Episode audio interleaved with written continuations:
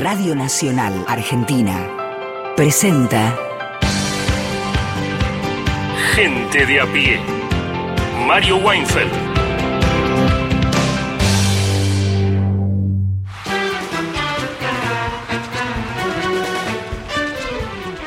si llegamos a superar, que no sé, un, ligero, un ligero revoltijo que hay de, de, auriculares y de espacios y eso, que no importa, porque entre nosotros nos llevamos bien.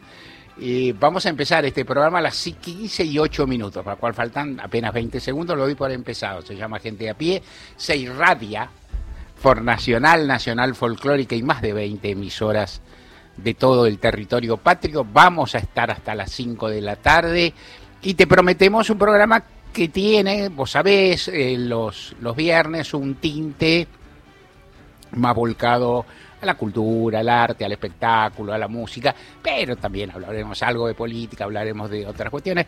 Te prometemos un programa que será bien diverso, bien plural, bien a la altura, eh, creemos, de tu gusto y de tus, de tus intereses y de tu sentido común y de tu inteligencia. Y entonces le pido a Fossati que nos ayude a presentarnos también, a sugerirte que te comuniques con nosotros, esas cositas. Y eso haré, Mario. Muy buenas tardes. Muy buenas tardes. todos. ¿Cómo le va? Como siempre, ustedes saben, nos pueden llamar. Ahí las y los atiende el maestro Héctor Larrea, que es quien atiende este contestador al 0810-2220870. Ahí nos llaman, dejan un mensaje de hasta 30 segundos y si no, nos pueden escribir un WhatsApp. 113-870-7485. No recibimos pedidos de canciones. En realidad sí recibimos, pero no los registramos ni los irradiamos. ¿Ves? Ah, se reciben porque llegan. No lo hagas. Hagan otras cosas, no, digan, digan otras elogien, cosas, nos alaben, nos participen. deseen buena onda. Eso, todo, Claro, eso, todo eso. Y más. Y, más. Así que bueno, a, comunicarse y tal. Beto Solas, buenas tardes, ¿cómo estás? Buenas tardes Mario, buenas tardes compañeras, buenas tardes queridas y queridos oyentes. Muy bien. Muy bien todo. Epa. Hoy vamos a cantar un balsecito con Gerardo muy lindo. Perdón, ¿el balsecito o Gerardo? Eh, los dos, los dos son muy lindas cosas. No, es importante, diga, Sí, cierta precisión temática. sí. Y vamos a conocer una cantora hoy que, mamita querida, se las trae. Y después el coro en este tiempo caliente, en esta Argentina que se prende fuego de calor en casi todo el país, Mario. Sí, Vamos a cantar a Sandro. epa. Y cómo no, y cómo no, lo- hubo un ligero, un ligero adelanto de esto ayer porque quería retener audiencia. Entonces, Lorena Álvarez, ¿cómo te va? Buenas tardes, compañeros, buenas tardes, oyentes.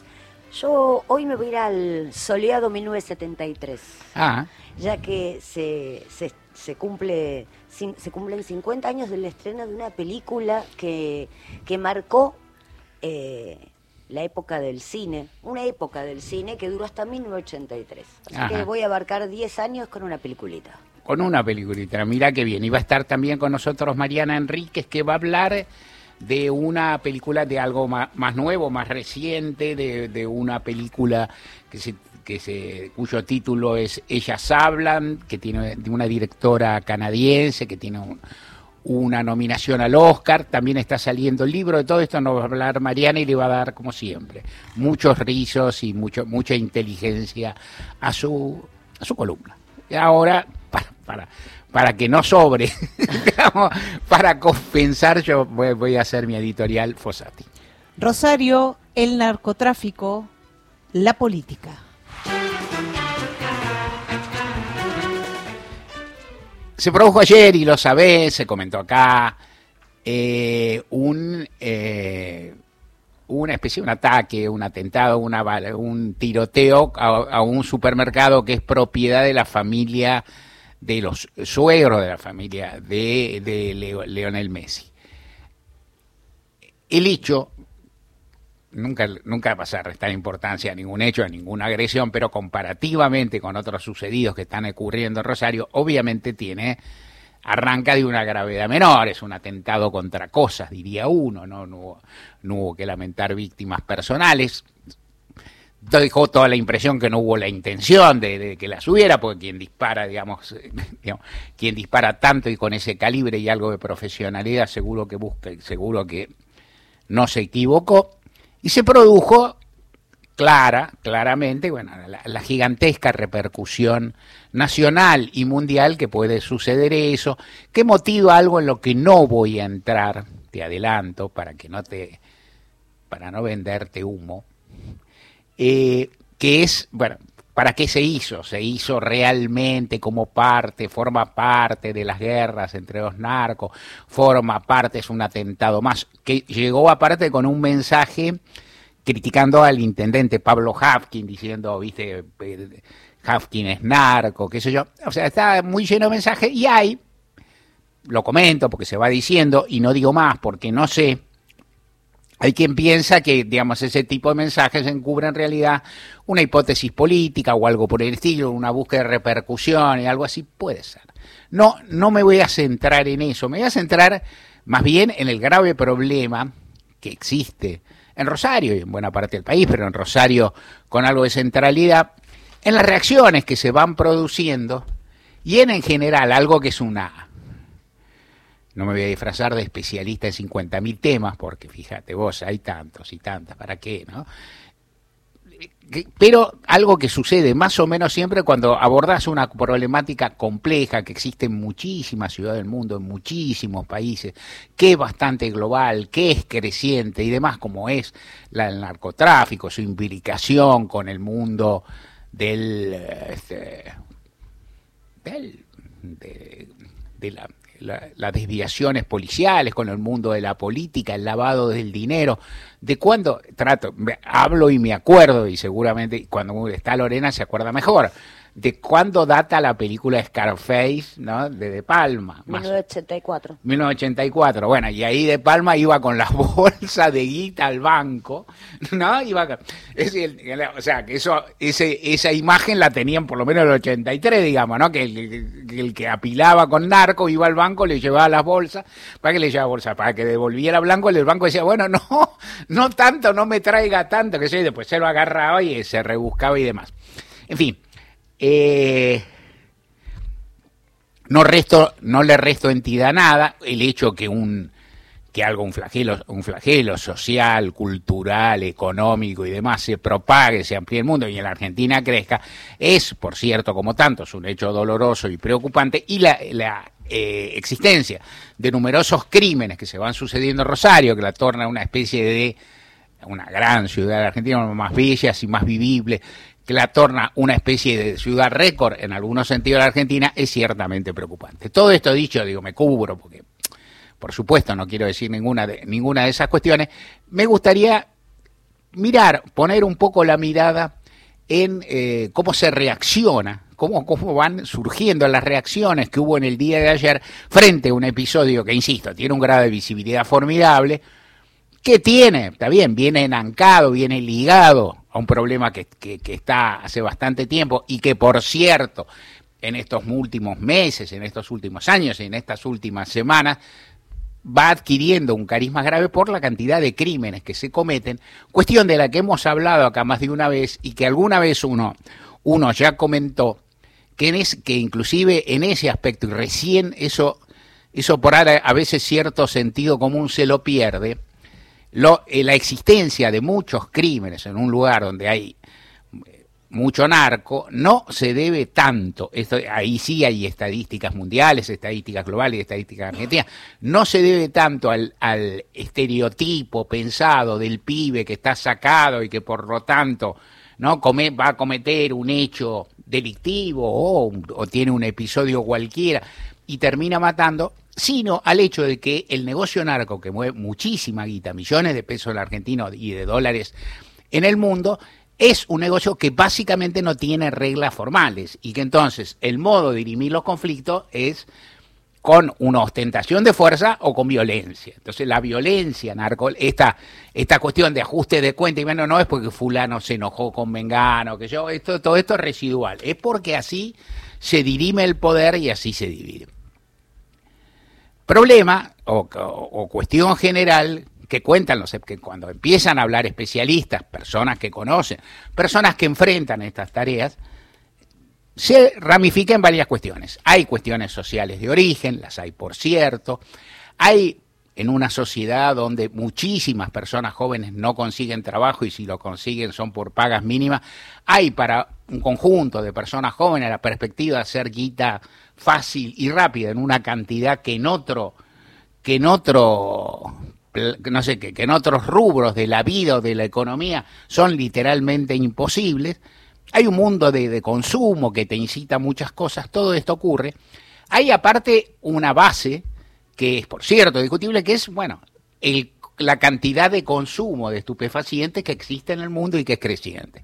Consumo que también sabemos, consumo que también sabemos que coexiste con otros consumos de materia, de, de, productos o, o, o, materias problemáticas o que pueden ser problemáticas en el abuso, como pueden ser el alcohol, cierto tipo de medicamentos, ¿no es cierto? Los, eh, con la peculiaridad notable que la droga, el consumo de droga se persigue o no se persigue, ahí andamos, en la Argentina supuestamente el consumo individual no, pero después te buscan, te, te, te, no te acosan y te dan vuelta, y en todo caso la venta, el tráfico sigue está castigado, ¿no es cierto? O sea, con mayor o menor volumen está castigado.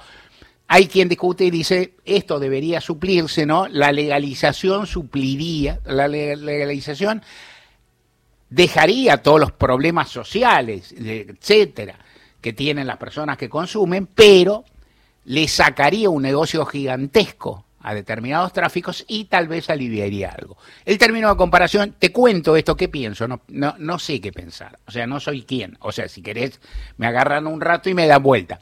No sé porque me falta conocer al, me, falta conocer un montón de cosas, digo, pero a uno le falta esta tangencia con la cantidad de consumidores que hay, que el que pasaría y demás.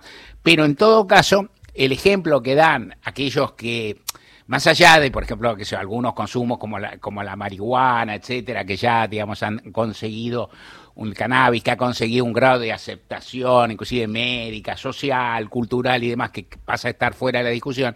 La idea de que directamente los, estupefacientes se puedan, se puedan vender con, con, con, regulación estatal, con cuidado y demás, y luego hacer reducción de daños, cuidado y otras cosas, te lo dejarían en el igual de donde, del alcohol. Entonces los quienes usan la comparación dicen la ley seca en Estados Unidos. ¿Para qué sirvió la ley seca? Para ganar a los traficantes, para ganar a los mafiosos, para que quedaron todos, los yanquis son todos mamados, eran antes, fueron ahí. Siguieron después, es cierto, esto nunca lo he dicho, no llamen a la embajada, no les cuenten, no, no me digan nada, no. Bueno, eh, de cualquier modo, la ley seca no sirvió, fue un ejemplo, es el ejemplo tampoco, lo sabe uno, era otra época que eso, pero el ejemplo da bien, se estableció legalmente que un consumo era que no que el consumo, que la producción y el consumo eran ilegales, ¿y qué pasó? Se siguió produciendo, se generó una riqueza formidable y luego el mercado funcionó y funcionó. Hay muchos alcohólicos en Estados Unidos, hay muchos. Habría muchas personas que tomaban estupefacientes y pudieran hacerse daño a sí mismas y a terceras personas, sí, en Argentina también, y primero, eso habría que cuidar, dos, eh, como puede, como también por dar un ejemplo sencillo, al alcance de la mano, si una persona bebe mucho alcohol, se la puede detener si está manejando un auto y la pesca también si causa un daño, está estará en mayores problemas y tendrá mayor responsabilidad. Con otras cosas puede pasar lo mismo, puede ser cuando esté dormido, cuando esté cansado, se haya facturado un brazo, digamos. Es así, no lo sé, pero Primera cuestión de mundo de complejidades, relación con la fuerza de seguridad, clásica en todo el mundo. Ni bien, es decir, es la capacidad de las organizaciones delictivas de cooptar, eh, ser porosas con, conseguir aquiescencias, negociar y demás, es gigantesca. Eso ocurre acá, ocurre en todas partes. Ayer nos contaba Juan Manuel Car con su saber que respecto de este bueno de Bukele, que digamos que, que, se, es un, cuya cuya, de, cuya política carcelaria es brutal y salvaje, y lo, hemos comentado una vez, hay quien cuenta, hay quien cuenta y lo critica y dice que inclusive el hombre pactó en su momento con las maras, a las que supuestamente persigue y persigue, pactó también un mecanismo de vos cometé menos delitos y yo te garantizo mayor tutela en las cárceles, menos sanciones y demás. Es mucho decir, existe en todas partes la idea de zonas liberadas, determinado tipo de élite. La policía de la provincia de Buenos Aires podría, nadie va, nadie, no lo van a hacer, no es un anuncio, es una, ni siquiera es una imagen exacta, es una hipótesis para conversar. La policía de provincia de Buenos Aires podía dictar seminario de cómo se acuerda con, digamos, con determinados sectores del delito para aflojar determinados delitos en determinado momento, por ejemplo, porque hubo un momento, una racha, mucho desarmadero, mucha violencia en torno de robos de autos con violencia. Bueno, a ver si bajamos esto y se dedica más a chorear esto, no de hacer quiniela, le dejamos. Existe eso, lo sabe todo el mundo. Sí, lo puedo probar de este micrófono, nadie me pidió eso, no estoy obligado, el que no es funcionario público no está obligado a denunciar, te lo cuento, lo sabe cualquiera. Existe, existe. Eh, otra complejidad que se añade, te estoy contando complejidades, te estoy contando lo de la policía, te estoy contando la inserción social que puede tener estas cosas, te estoy contando las motivaciones que pueden tener muchas personas muy humildes a, insertarse en ese mundo, te estoy contando lo que es el lavado del dinero, el gran nego grandes negocios del sistema financiero, porque todo, toda la guita de delito va a lavado toda la guita de delito va a lavado. Esto habla de la corrupción estatal, claro que sí, pero también habla de, de cualquier forma de delincuencia, de la evasión fiscal, todo va a lavado en un punto, en otro más delicado el lavado, mejor trabajado o no, y esto es parte de la economía mundial, una parte importante. Con todas estas cosas que te cuento, uno escucha entonces que aparecen personas que tienen la solución sencilla y aparecen personas que se ostentan en lugares delicados. Ayer fue una jornada enojosa, en particular para difícil para el gobierno nacional, para el gobierno de la provincia de Santa Fe, que uno encarna en la figura de, Omar Perotti, el gobernador, para el gobierno de la ciudad de Rosario, que uno encarna en la figura del intendente Pablo Havkin. Fue un día complejo y demás, hubo discusiones, por ahí otro día las hablamos, ahora las dejamos, hubo palabras más o menos, por ahí también las autoridades tienen que ser, lo digo en general, pero tienen que ser más prudentes en el momento más excitado frente al micrófono. ¿no? Hablar en ese momento se presta que te, a decir, que te saque, bueno, cuando el que habla se presta que lo saquen de contexto. El que habla punzante se presta que le, no le editen la parte que dijo algo. Hay que cuidarse y nada más. El sistema federal es de por sí una dificultad para el combate a delito en general. Te doy un ejemplo. Esto, este, este todavía no, lo leí por ningún lado, creo no equivocarme. Si los ñatos, ahora se habrá puesto a investigar alguien, estará investigando. Si los ñatos que tiraron contra el, el supermercado en cuestión son delincuentes comunes, sea lo que sea, delincuentes comunes, digamos, pero gente no que quería, no sé, agredir, atacar, romper, y hasta asesinar a alguien del supermercado, eso es un delito común que va a la justicia común de la provincia de Santa Fe. Pero si es un delito narco, va a la justicia federal. ¿Y cómo se resuelve? Se resuelve de entrada, no se resuelve nada. Al principio arrancar no, pero lo que eh, toda esta cuestión se entronca y aparecen todas las dificultades que tiene el gobierno nacional particular con el gobierno provincial, el gobierno provincial particular la ciudad de Rosario, una ciudad muy grande, muy poblada, que está inerme, prácticamente que no tiene resortes propios para, ¿no? para, para, para enfrentar las cuestiones. Y en medio de todo esto, lo digo apenas porque, en medio de todo esto, artífices que dicen, hay que blindar la frontera. Dice, ¿qué, importa? ¿qué, ¿Para qué sirve blindar la frontera? Hay que mandar las Fuerzas Armadas. Ah, Preguntá qué lugar en el mundo mandaron las Fuerzas Armadas, México para empezar, y preguntá cómo anduvieron, cómo andan, cuánto, Dios, cuántos narcos hicieron soldados y cuántos militares hicieron narcos. Digo, es sencillo, porque, bueno, porque la capacidad de absorción, el manejo de la plata y el hecho de estar en el territorio todo el tiempo es muy, es muy difícil de conservar la disciplina, de evitar las tentaciones y demás. No soy muy devoto de esto, pero me gustaría terminar con lo que a veces quienes, quienes hacen medios o quienes escriben llaman notas de color. A mí no me gusta la expresión nota de color, porque parece dividir que hay notas que son serias y notas de color que son, ay, date cuenta, esto, qué vestido usaba este, eso, eso es nota de color. Mentira, si vos contás un almuerzo entre, no sé, entre Santilli y Macri, no es una nota de color. Y si es en la casa de Macri, tampoco es una nota de color. Es otra cosa. Y hay un asado al que va Axel, no sé en qué lugar, no es una nota de color donde se sigue, nada es una nota de color.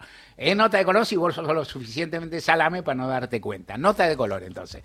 Eh, va un periodista notable, eh, pelado, que trabaja en, en América 24, va a Rosario, va con una diputada del PRO, ambos con chaleco de seguridad. ambos van con un chaleco antibalas y desembarcan en Rosario. La gente lo mira, la gente andaba, no sé, de 80 grados como acá. La gente andaba, mire, enojotas, ¿no? Con, con bermudas, lo más liviana posible. Bajan estos tipos, viste, como si fuera, viste, no sé, ¿no? La batalla. En fin, eh, ¿no? cualquier película sobre Vietnam, ¿no? Apocalipsis Now. Entonces bajan y empiezan a caminar, hablan con la gente, encuentran bastante personas que dicen, ¿qué haces acá? No te haces, qué sé. En fin, el hombre respondón, pero la escena que me gusta y me encanta, y tengo un agradecimiento y un crédito que dar, encuentran a, Di- a Diego Santilli ahí. O sea, en Rosario, en un lugar para que la, para la camioneta y lo encuentra a Diego Santilli. Que fue, según dice Diego Santilli, compañero de facultad de Pablo Jaquín, pero que aparte no lo va a ver porque fue compañero de facultad, sino por humanidad y por, eh, ¿no? Diego Santilli, recordemos, es figura del gobierno de, la ciudad autónoma y, can- y can- precandidato a gobernador de la provincia de Buenos Aires. Y entonces se le acerca y yo, oh, Diego, le dice, mira vos, oh, sorpresa. Y empiezan a charlar con Diego, ahí cuando Diego cuenta estas cosas tan espontáneas de color, que no, que fue, que, que, que estu- que estudió con Hafkin y qué sé yo. Y la última, Lau- Lauti, el com- compañero Laut- Lautaro Maslin, el, el- el periodista, un fenómeno, el- es- ese, ese- ese encanto portento de periodista, se da cuenta que Santilli está con los auriculares para dar entrevista. ¿Se entiende? O sea, Santilli tiene puestos los auriculares que te ponen, ¿viste? Cuando dice, le voy a poner los auriculares para que hable con el estudio. A él no se lo tiene que poner, pues lo tiene puesto. Sea, lo encontró por ahí, sale el general, eh, va a Rosario y se pone unos auriculares para hablar por la tele, porque es común eso. Y justo lo encuentran en esa calle. Escenas como esta, aprovechamientos como estos, simplismos como lo que dice, planteos de si 3.000, 5.000, 8.000 gendarmes, policías, militares, autos van a resolver un problema de esta complejidad son absurdos. Por supuesto, cualquiera de esos enfoques es parte, es eventualmente parte de lo que se debe hacer. Pero el modo de contarlo es peligroso. ¿Y es peligroso en qué sentido? En el sentido que tiene la banalidad y la tontería. Esto, la banalidad del bien es eso más o menos, la banalidad del mal, un poco del pavote, algo que merece tratarse con más seriedad y con más respeto, en fin, por las víctimas, por el problema que hay de verdad y que bueno, seguiremos abordando aquí y allá. Recuerden que estamos en Facebook, nos encuentran con el nombre del programa, que hay un podcast en Spotify para volver a escuchar los fragmentos de los programas ya emitidos y en Twitter somos arroba gente de a pie AM.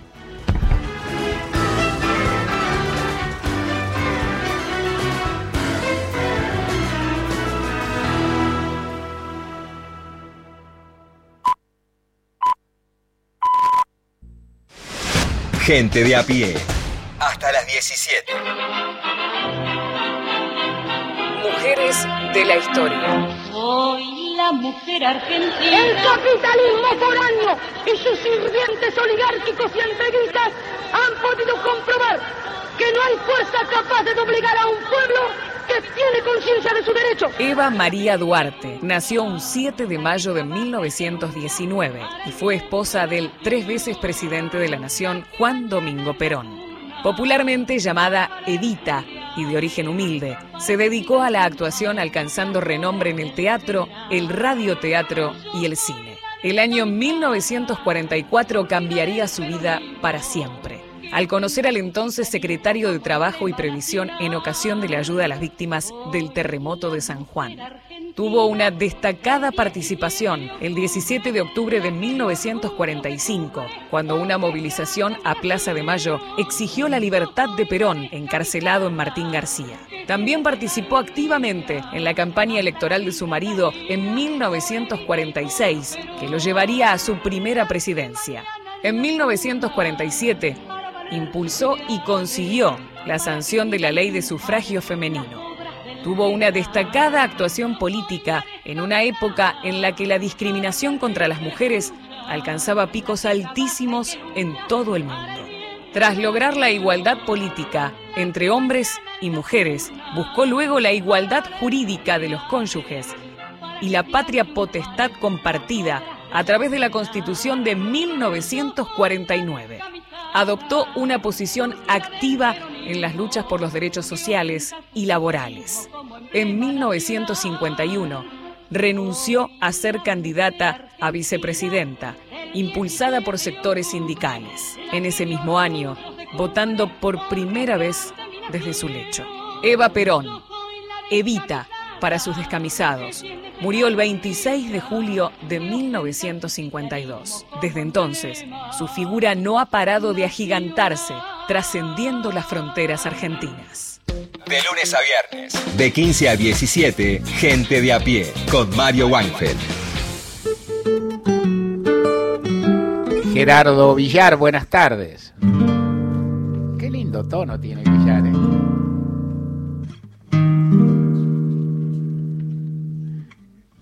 Realmente es bello, Villar. Villar es bello y esperamos que el tema que ejecuten ustedes también. La viola de Villar, ¿cómo anda? Muy bien, muy bien. Muy bien, también eres bella tú. Sí, no, hermosa. Hermosa. Hermosa, sí. Te autopercibes hermosa. Sí, sí, muy.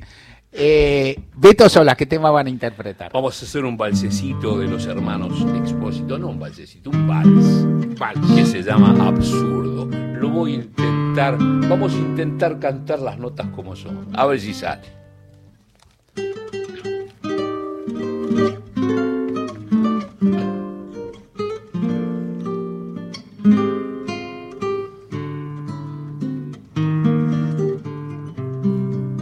Ayer estaba recordando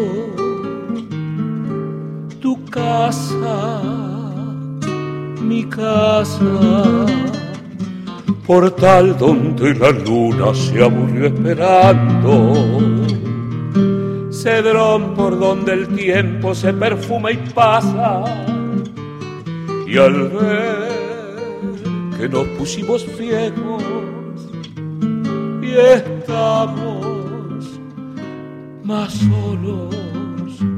Siento un vals en tu piano llorar y me pongo a pensar si no llora de amor. Era la era primera que apaga la ojera y enciende el una noche te acuerdas un beso debajo del cerezo sellaba nuestro amor. Pudo el amor ser un nudo más duro que pudo luchando vencer. Una casa era pobre, otra rica, fácilmente se explica que no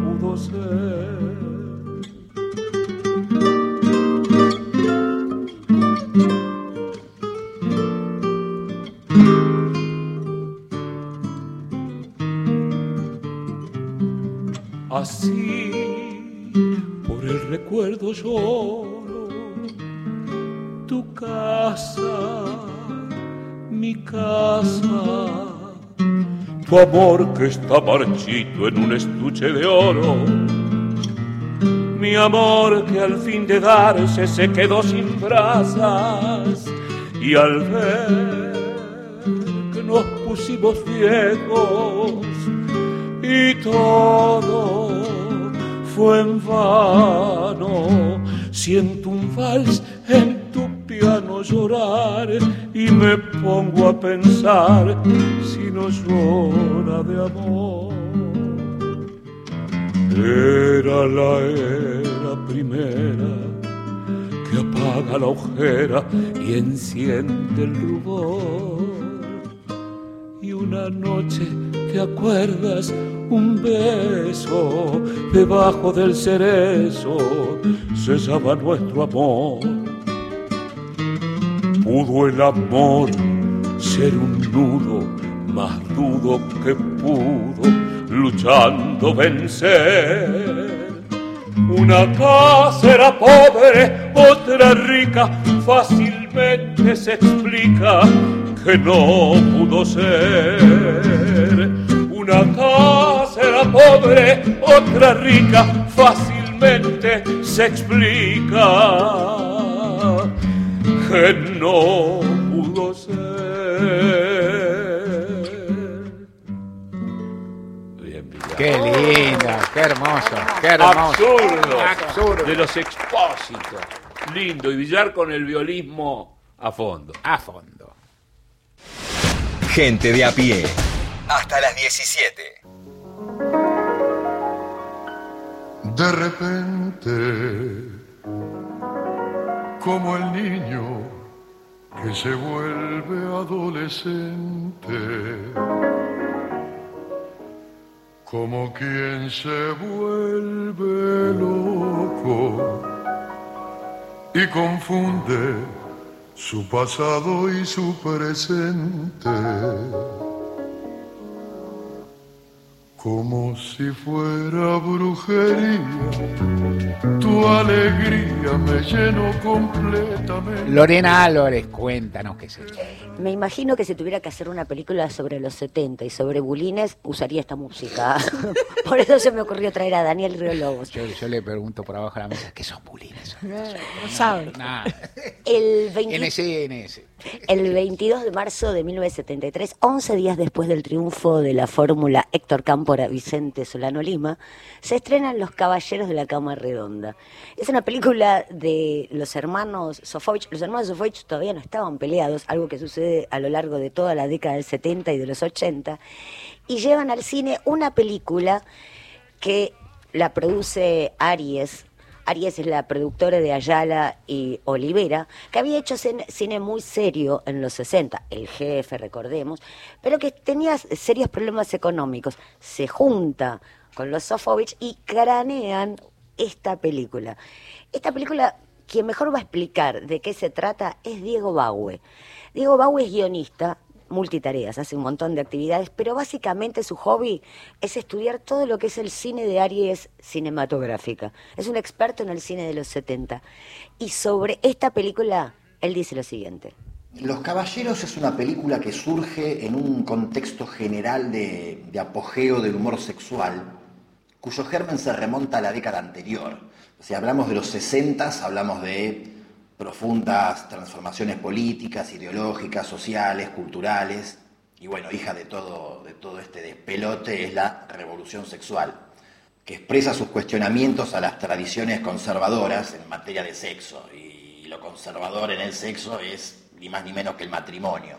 Y como el humor es básicamente poner una cosa en donde no corresponda que esté, surgen a comienzos de los 60 películas en donde el sexo aparece en lugares prohibidos, con gente que no está casada. Y esos lugares son básicamente tres. Son los telos, los autos, pues también está la mini saga de, de por ejemplo, y los bulines, que es el escenario principal de los caballeros. Bulines que otorgaban un estatus, además, porque los bulines eran eh, cosas eh, que paseabas orgulloso incluso delante de tu jefe.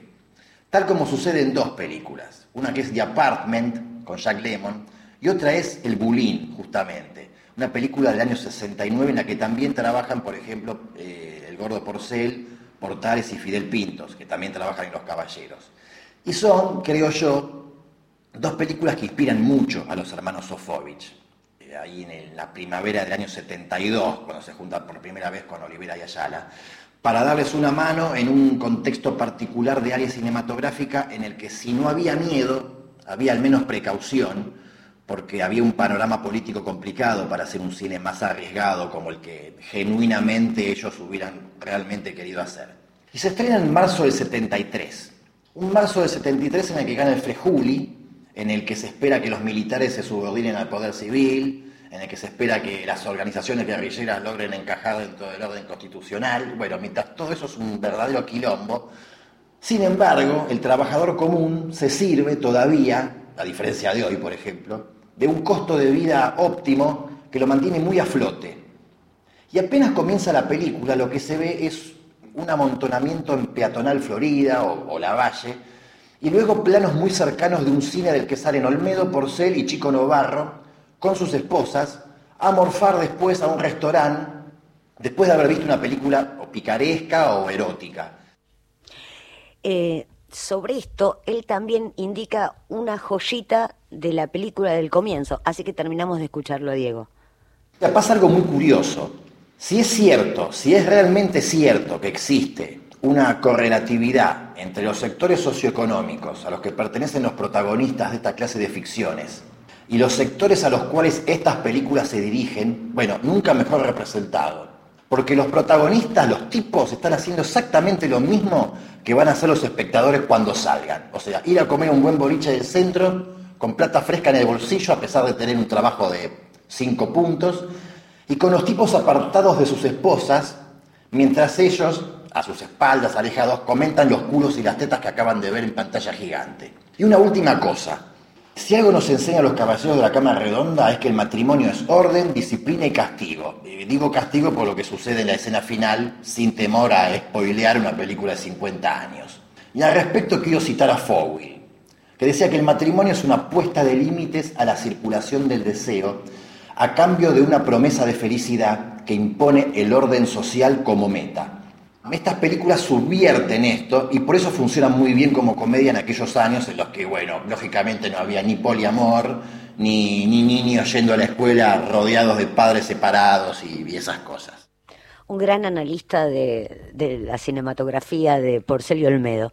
Pero básicamente lo que, lo que él cuenta es real. Los 70 son años de mucha represión sexual. Si bien ya existe la pastilla en los 60, si, si hay un cine muy fuerte en Estados Unidos, piensen que en 1972 se estrena Garganta Profunda y se estrena Último Tango en París, la sexualidad en la Argentina es aún muy reprimida.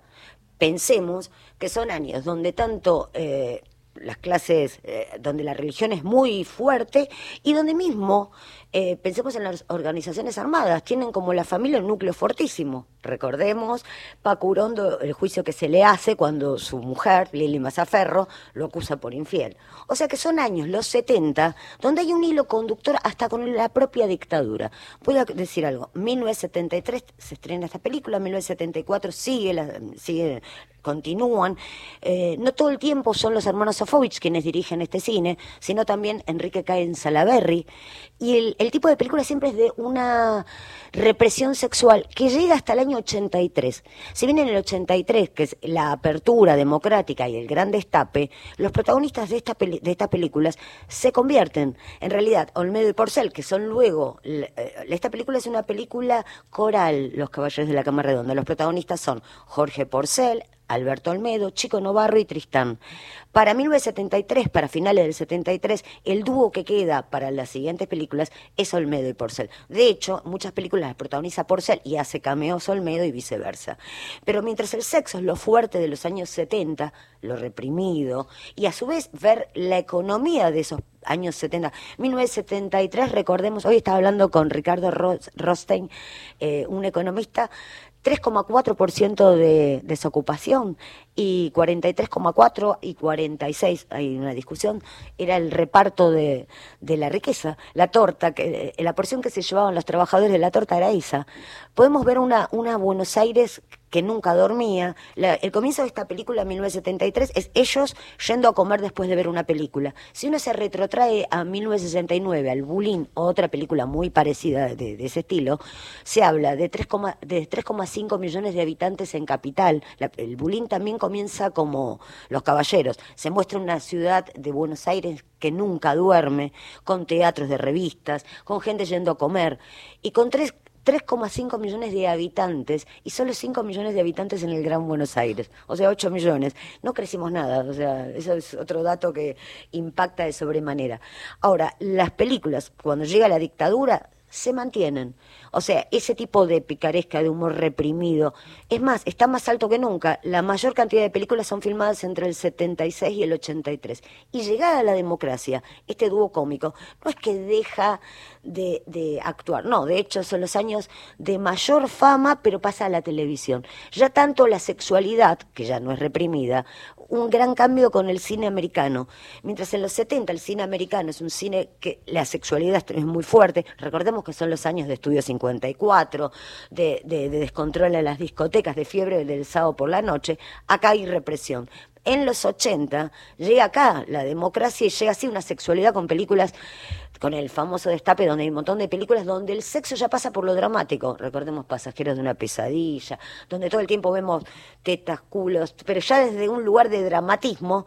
En cambio, el cine americano llega a la etapa Reagan y es absolutamente mucho más puritano. De los 80 es atracción fatal. Nunca seas infiel porque lo que te puede pasar es alguien que te hierva el conejo. Eh, sin embargo, el dúo Olmedo y Porcel reina en la televisión con otro tipo de humor. El humor de Olmedo, que uno siempre cree que lo chabacano, eh, lo burdo, pasa por el sexo, en los 80 el humor de Olmedo pasa por la economía.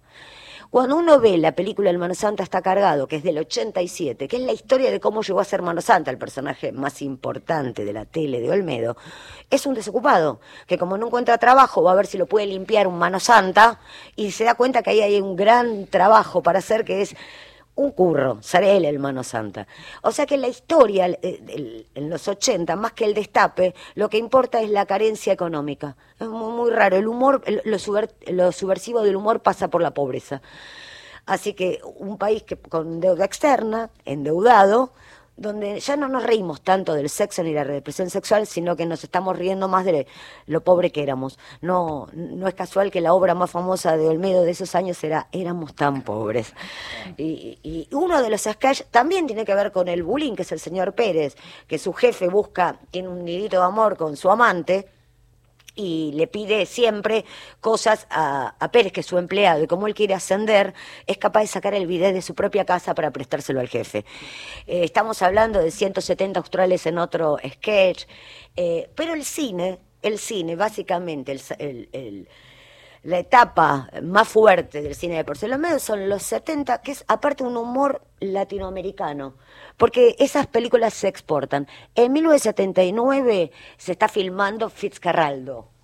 Eh, Herzog escribe en sus eh, eh, Herzog escribe un libro que se llama Diario de lo inútil que son los son los, las historias los, el diario sobre la filmación de Fitzcarraldo que es una película que se filma en Perú que es dificilísima de llevar a cabo con Klaus Kinski es un clásico de los 80 pero él cuenta que en un momento les toca ir al cine y sucede lo siguiente Iquitos, Lima, 15 del 7 del 79. Andreas llegó ayer a la noche. A las 8 yo ya estaba en la cama leyendo a Gregorivius, Historia de la ciudad de Roma en el medioevo. Aunque en realidad todavía quería ir al cine. Recién cuando varios del grupo tuvieron ganas, logré levantarme. La película venía de Argentina, con uno bien flaco y uno bien gordo, rubias de pechos inflados y ropa seductora que colgaba en la cocina de una de las damas. El bien gordo, como por su tamaño corporal no podía agacharse del todo, se daba siempre de cara contra las bombachas y los corpiños bamboleantes y hacía girar los ojos extasiados. La novia de Andreas gritaba de la risa. En una escena, el gordo también jugaba al tenis. Imaginarse a Herzog el realizador alemán en Perú Sí. Aguirre. Claro, la ira de Dios, riéndose a lo loco eh, de una película de Olmedo y Porcel. Filmaron muchísimo en Latinoamérica, de hecho hay una coproducción en Venezuela con un actor que después fue protagonista de telenovelas que llegaron en los 80, en ese momento, de latas, del 2 por 1 de, de las novelas que llegan de Latinoamérica, que son más baratas de, de comprar que de fabricar acá. Y toda esa etapa que uno piensa, bueno, Jack Lemmon eh, en, en el apartamento, pero en nuestra propia versión, un poquito más reprimida, en Los Caballeros de la Cama Redonda, nunca estrenan esa cama. O sea, es toda una historia de, queremos tener el bulín, cuatro tipos, cuatro empleados de una zapatería, eh, juntan unos manguitos, se alquilan el departamento, pero nunca llevan a cabo el sueño de utilizar con sus amantes. Otro temazo, la amante como institución en los 70, todo un tema. En Bueno, casi- hubo antes y después. Por supuesto, pero de el- esto tiene un antes y un después, digamos, pues si no, estamos, digo, No, no, estamos atribuyendo a los 70. No, no, pero los Yo soy setentista en varios sentidos. No, no, pero el cine con las amantes, hay Ah. un montón de películas Claro. de amantes, hasta que llega María Luisa Bember en, en 1981 pone El amante, que es Miguel Ángel Solá en momentos, Claro. que hay una gran, un- que es una película que arma mucho revuelo porque no es una amante, sino es el amante. Y de hecho el afiche, el que está desvestido es él. Una película interesantísima de la filmografía de María Luisa Bember. Pero La Amante es como toda una institución dentro de ese cine. Está como blanqueado, La Amante. Y siempre hay un soltero y un casado, y, y el soltero le está bancando al casado esa amante para que la esposa no lo descubra. Casi todas las películas son iguales. De hecho, eh, lo que van cambiando son las actrices. Moria Kazán, eh, Susana Jiménez, son las estrellas de la época, pero también actúa Graciela Alfano. Ya para los 80, cuando este cine se convierte... Pensemos que el medio porcel en, el- en los 80 al cine van como ídolos infantiles. Casi todas las películas son para niños. Y las dos rubias que los acompañan primero son Luisa Albinoni y la otra Susana Traverso. Luis Albinoni, que tenía un sketch dentro del programa de Sofovich, que era de los más inocentes, el famoso Hola Mami, la chica que se encontraba detrás de un arbolito, siempre joyas y regalitos, que se encontraba detrás de un arbolito. Y ya para mediados de los 80, las dos que los acompañan son Adriana Salgueiro y Cris Morena. Casualmente Cris Morena después termina siendo una industria de, una industria dentro de la cultura adolescente. Pero son ellas las últimas dos que acompañan a Olmedo y Porcel eh, me, asombra pensar en Cris Morena y después Cris Morena, Rebelde Way, Chiquititas y toda esa factoría. Una, todo, todo una etapa. Bien, me interesó todo lo que contaste, me pareció preciosa la columna para variar, pero como siempre, pero me interesó esto que contaste de sábado a la noche cine, que abarcaba, que comprendía ir a morfar y que yo para una cantidad de personas de clase media en una ciudad de Buenos Aires donde no había los cines en los barrios eran secundarios, digamos, en la distribución también, ¿no? Es decir, el centro imantaba muchas, había cines importantes en los barrios, pero muchísimo menos recuerda uno. Número, número, número dos, que me parece también interesante. Cuando, cuando te dije en broma, el otro día me acordé de otra cosa, la, la conecto. Que tiene, y le encuentro un gancho, voy a ver si le encuentro un link contigo, se lo encuentro. Cuando, cuando te digo, ironizando, bueno, amante subo siempre, que soy bulines subo siempre. ¿No? También, también en un, en un lugar, en una, sociedad donde el consumo era distinto y vos podías alquilar tanto un bulín como nosotros en los tiempos, un, local para hacer política en los primeros 80, en los 70, por unos manguitos que juntamos entre militantes acá y allá y no mucho más, ¿no? Era una, era una cosa así, ahora sería... Me acuerdo, recuerdo cuando, cuando otra, otra cosa que recuerdo el otro día, me acordé con, la cuestión esta, viste, la ley de moratoria, me acordé que había un personaje, nunca me acuerdo si en la tuerca o en operación jaja, me parece que en la tuerca, de eh, un sketch que hacían entre otros Vicente Rubino y el Pato Carré, que eran jubilados. La tuerca. La tuerca. Y en el cual el Pato Carré tenía una hija que recibía regalos de una abogada. Viste que la hija era la, favorita abogada y él se entusiasmaba y decía al abogado, todo eso, lo otro, le hizo un regalo, la nena trabaja bien y él. Rubino, que era un alemano, un paisano, que le decía la hija suya, en de Fruden die Jegen", le decía que yo, y ahí, y ahí seguían andando. Y lo que decía el Pato Carré, que la otra vez me acordé, es que él decía que no le daban la jubilación, a pesar de que él había trabajado no sé cuánto tiempo, pero tenía no sé cuántos años de Motorman que no se lo reconocían. O sea, ¿no? Es decir, la, la, en esa, estamos hablando de hace 50 años, ¿eh? O sea, lo que él decía, tengo X años de Motorman que no me lo reconocen. O sea, ¿viste? No, no se lo reconocían en, en la caja de jubilación y por lo tanto no alcanzaba. O sea, eso no es que ahora sea igual, nada es igual. Pero son cuestiones que se han prolongado a través del tiempo. Lo que pasa que en esa época la capacidad del Estado, la existencia de trabajo registrado era abrumadoramente mayor y por eso se vivía un nivel de consumo y de vida que tal vez nunca de- se recuperó después en la Argentina. 1973, 3,4% de desocupación. Eso Claro. también es un dato. Todos trabajadores. Eh, Vuelvo a repetir, la película comienza con cuatro trabajadores, como bien dice Diego, cinco puntos, un trabajo de empleados, yendo al cine y luego a comer para comentar la película. Algo que llegó hasta los 80 y que ahora de verdad para una familia cuesta muchísimo. Lorena Álvarez. De repente, como el niño que se vuelve adolescente, como quien se vuelve loco y confunde su pasado y su presente.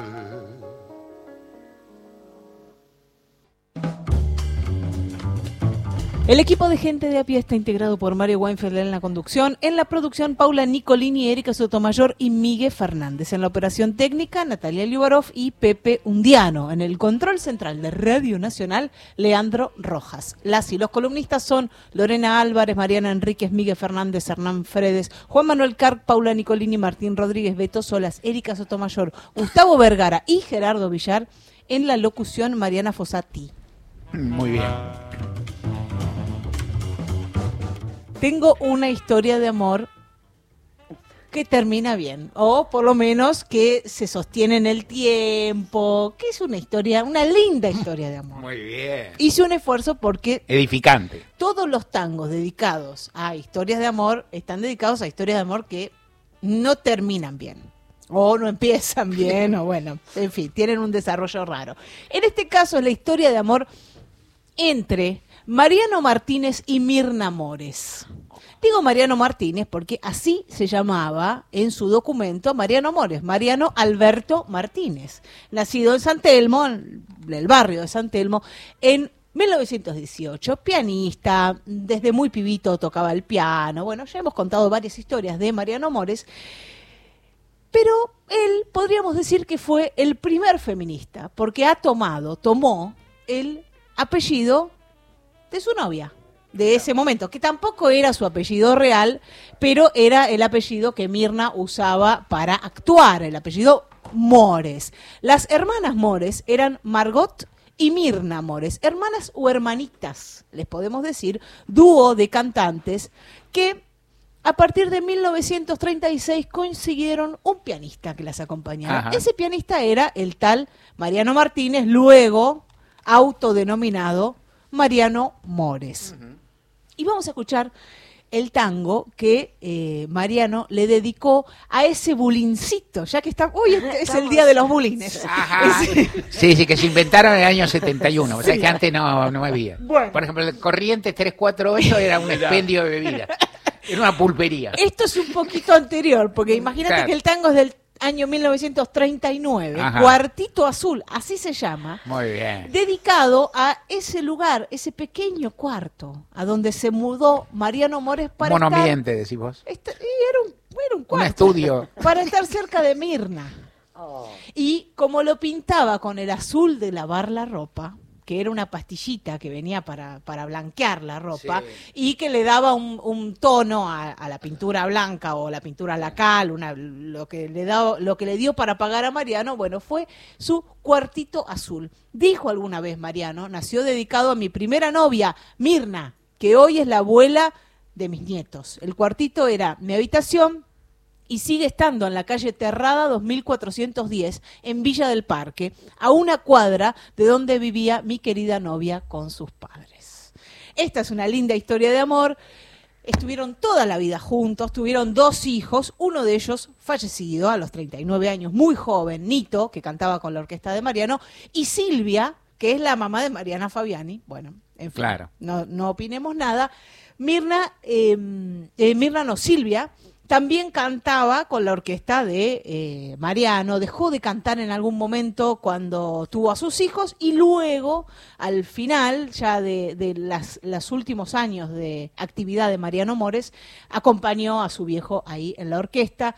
Y Gabriel, el hijo de Nito, también acompañó a su abuelo desde el piano y desde el canto en realidad teclados tocaba, porque por supuesto el, el maestro tocaba el piano, pero el instrumento de Gabriel es el piano, o sea que él apoyaba con algún sintetizador, con algún teclado y además cantaba con la orquesta. Una linda historia de amor es esta, Sí. que refleja el tango Cuartito Azul, que va a cantar el negro argentino Ledesma. Muy bien.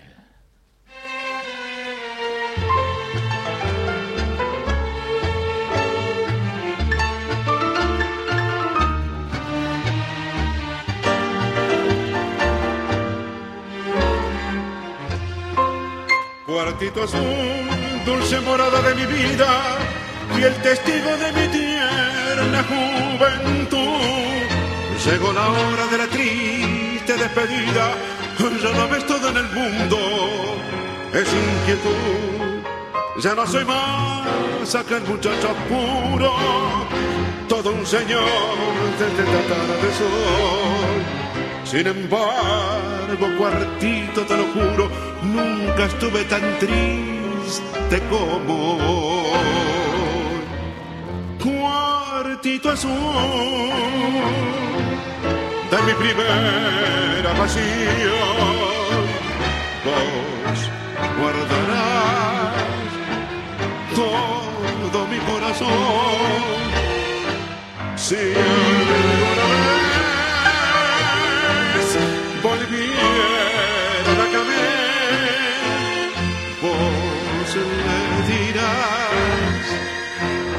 que nunca la olvidé. Cuartito azul, hoy te canto mi adiós, ya no abriré tu puerta y tu balcón. Aquí viví toda mi ardiente fantasía y el amor con alegría le canté. Aquí fue donde soy yo sola, amada mía, recitándome los versos de Chenier. Quizá tendré para enorgullecerme gloria y honor como nadie alcanzó. Pero nada podrá ya parecerme tan lindo y tan sincero como vos. Cuartito azul, hoy te canto mi adiós, ya no abriré tu puerta y tu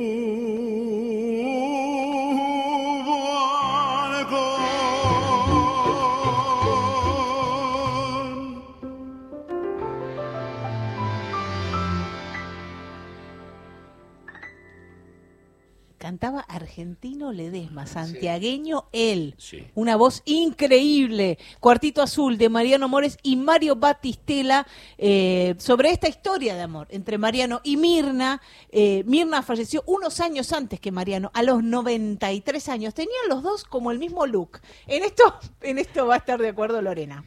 Tenían los dos un, un look modernoso, eh, muchas gafas, eh, se vestían muy bien los dos, tenían mucha onda. Mirna y Mariano. ¿Eso de jóvenes ya o No, ya de de, adultos, grandes? de- de grandes. Yo tengo una teoría con Sí. eso. Muchas parejas que conviven y se llevan, se convergen en, la- en el aspecto. Eran los dos medio excéntricos, eh, Claro, tenían mucha bueno, onda. eso lo no, se- gestual no se, no vestían como viejitos, sino que los dos tenían mucha onda. Mariano Mores falleció mm, dos años después que ella, a los 98, así que pasaron toda la vida juntos. Esta sí terminó bien, Terminó perfecto. Sí. Sí. por fin. Por fin. Y aparte, el antes de la invención real del bullying. Sí, es verdad, en el año 39, el 39. primer bulín de el la primer historia. bullying y después hasta el 70 no hubo. No, nada. De lunes a viernes. De 15 a 17, Gente de a pie, con Mario Weinfeld. Todos los contenidos de la radio en nuestra web, radionacional.com.ar. Podcast, entrevistas federales, archivo Héctor Larrea y más, mucho más. Encontrá lo mejor de las 50 emisoras de la radio pública en radionacional.com.ar.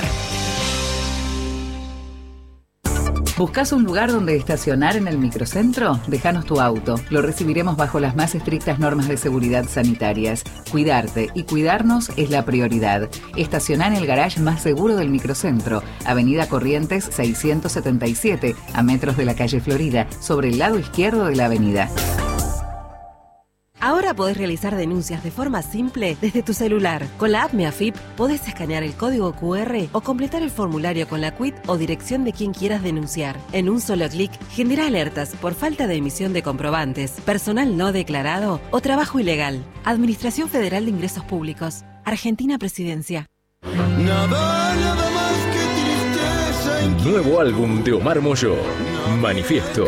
Tango y folclore en la voz de Omar Moyo, junto a El Muro Tango y las cuerdas de la Orquesta Nacional de He Noruega. vuelto arrepentido a buscar tu amor. Omar Moyo. Manifiesto. Disponible en CD y en plataformas digitales. 2023. Nacional. Verano. Todo el año, la radio pública. Toda la información y el mejor análisis en Gente de a pie. Con Mario Weinfeld. Una cantoraza promete Beto Sol y cuando Beto promete, cumple. Sí, señor. Y nuestro compañero operador Pepito Undiano va a Dignifica. empezar. Exactamente.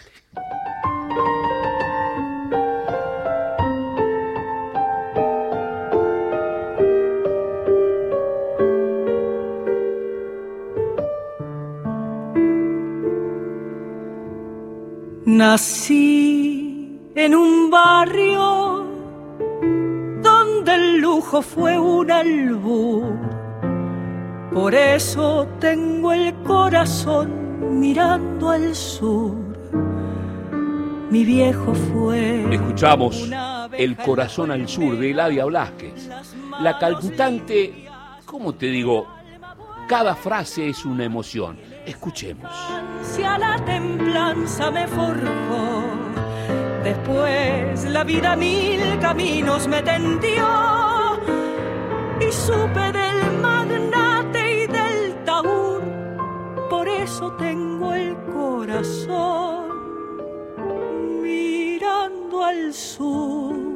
En esta búsqueda de los, las, les de a pie, Mario, cantantes con magia, nuestra provincia de Buenos Aires, nuestra Argentina, nos lo provee cada semana. Escucha esta voz. en el jardín la dulce fiesta de las cosas más sencillas y la paz en la gramilla de cara al sol. Claridad, dulzura, intérprete de alma y corazón, cantante de la ciudad y su gente. Ella se presenta, Mario. Muy buenas tardes, queridas, queridos, querides oyentes de Gente de a pie, de Radio Nacional y Nacional Folclórica. Soy Inés Cuello, nacida en Carlos Tejedor, provincia de Buenos Aires. Soy cantante y docente de canto y quiero contarles un poco acerca de mi vida en este oficio y sobre el disco que acabo de sacar que se llama Mi ciudad y mi gente y la pronta presentación de este material en el Teatro El Picadero. Voz joven. ¿De dónde viene tanto talento? Esa interpretación parecería que viene... ¿Desde cuándo? Inés Cuello lo cuenta. Bueno, como comencé contándoles, nací en la localidad bonaerense de Carlos Tejedor. Allí, en el Jardín de Infantes, canté el primer tango de mi vida, El día que me quieras, en el coro del Jardín de Infantes a mis cinco años. Luego mi familia se mudó a la ciudad de Bragado. Allí empecé a cantar eh, tango, ahí empecé a cantar folclore, allí eh, aprendí a tocar un poco la guitarra, un poquito el piano, canté en conjuntos vocales. Luego, bueno, mi familia siempre apoyándome, madre, padre y dos hermanas maravillosas. Eh, me acompañaron siempre en, en, esta carrera, me ayudaron a empezar a viajar hacia Capital Federal cuando era un adolescente. Eh, empecé a estudiar canto, viajaba para estudiar canto lírico. Y a los 17 años me mudé a la gran ciudad, como muchos, muchos jóvenes de la provincia de Buenos Aires y del interior del país en general, que hacemos esta migración interna para estudiar y desarrollarnos en las carreras que deseamos concretar. Cantante de oficio, muy estudiosa, perseverante. Escucha.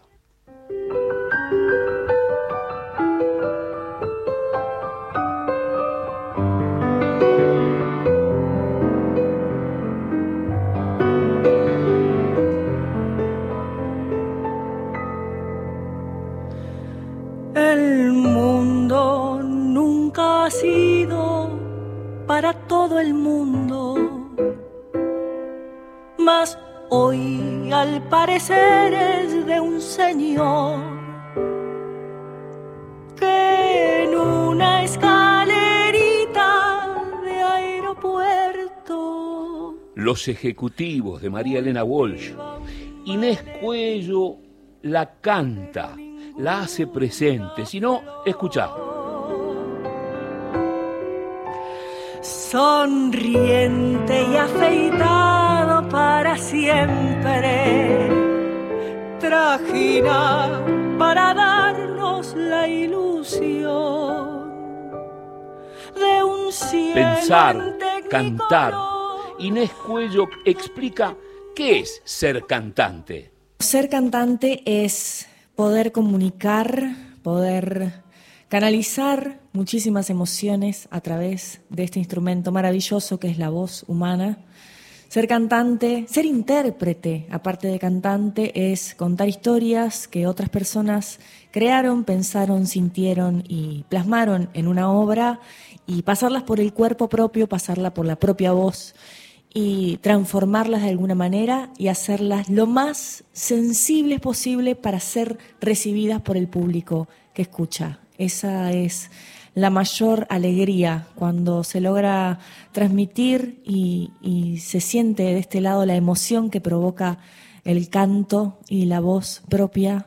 Eh, es un regalo maravilloso y agradezco a la vida esta profesión y, y este don de ser cantora, cantante. docente del canto.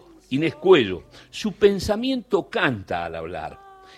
¿Quién y qué le asignó a la magia del canto? Bueno, la primera persona que sin lugar a dudas marcó eh, mi vida y, y mi carrera, signó un camino a seguir fue María Elena Walsh cuando yo era una niña de tres o cuatro años y mi mamá, mi papá me regalaron un Walkman y un par de cassettes de María Elena. Ella es eh, una gran influencia y una gran inspiración para mí. Eh, y un descubrir el canto y la música y las posibilidades de la imaginación a través de esta mágica disciplina.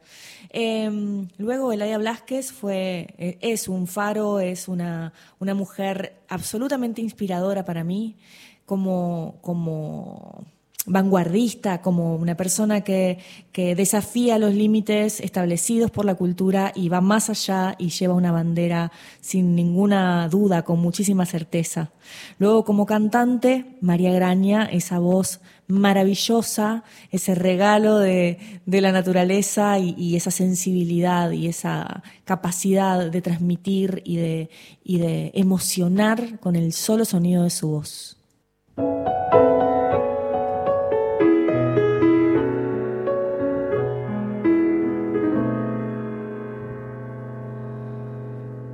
Corazón. En aquella noche larga maduró la fruta amarga de esta enorme soledad. Corazón. Fruta amarga, de Homero Mansi, Hugo Gutiérrez. Interpreta Inés Cuello, escucha. La tristeza de tu vuelo sin consuelo vagará. Bien lo sé. Aquel frío alucinante de un instante me cegó. La voz piensa, Mario. Nos lo dijo nuestra admirada cantante Liliana Herrero. ¿Qué pensamiento aparece en el canto de Inés Cuello? Ella lo responde. Vivimos en un mundo que constantemente nos pide crecer, ponernos al día, replantearnos, eh, deconstruir lo que creíamos eh, que era una, una, certeza y una forma estanca de ser y, y evolucionar. Hay tantas luchas, hay tantas, eh, tanto movimiento y creo con muchísima certeza que el canto tiene que ser puente de comunicación y de expresión de todos estos movimientos. Creo que el hecho de ser una persona privilegiada en el sentido de tener un instrumento, portar un instrumento, poder haber podido estudiarlo, poder eh, desarrollarme en mi profesión, eh, trae consigo una gran responsabilidad que es eh, poner ese instrumento al servicio de lo que la sociedad necesita expresar. La intérprete explora todas las posibilidades de la música, juega con sus texturas para potenciar cada obra elegida. Ahora es el tango el que encuentra en ella una de sus mayores aliadas. De Carlos Tejedor, provincia de Buenos Aires, al mundo. Giró por Japón, Chile, Alemania, Grecia, Francia, Portugal, por España, Colombia, Brasil, Chile, Perú.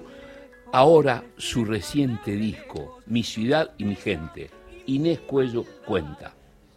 Mi ciudad y mi gente es un disco antojo, es un disco capricho. Se me ocurrió dejar registro en un disco del repertorio que venía haciendo en los conciertos durante todo el año 2022 y el público fue quien financió este proyecto. Pablo Fraguela al piano fue quien se sumó sin ninguna duda y, puso su talento eh, al servicio de estas músicas. Eh, Ana Torrent, la productora y manager que, con quien vengo trabajando hace un tiempo y también se puso al hombro todo el trabajo. Mariano Fernández fue quien lo grabó, lo masterizó, lo mezcló. Es cantora, es intérprete, docente. Su voz emociona. Inés Cuello se despide e invita, Mario. Quiero agradecer con muchísima fuerza al programa Gente de a pie de Radio Nacional y Nacional Folclórica. Gracias Mario Weinfeld, gracias Beto por este espacio.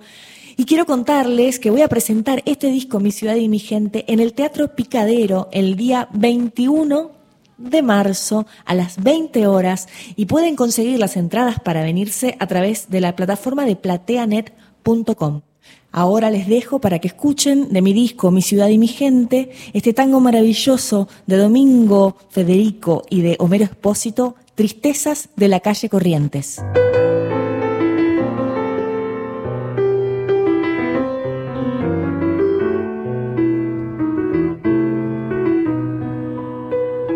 calle como valle de monedas para el pan, río sin desvío donde la ciudad.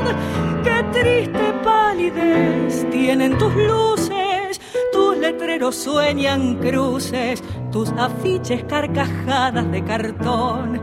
Risa que precisa la confianza del alcohol, llantos hechos cantos para vendernos un amor, mercado de las tristes alegrías, cambalache de caricias donde Triste, sí, por ser nuestra triste sí porque sueñas. Tu alegría es tristeza y el dolor de la espera te atraviesa. Y con pálida luz vivís llorando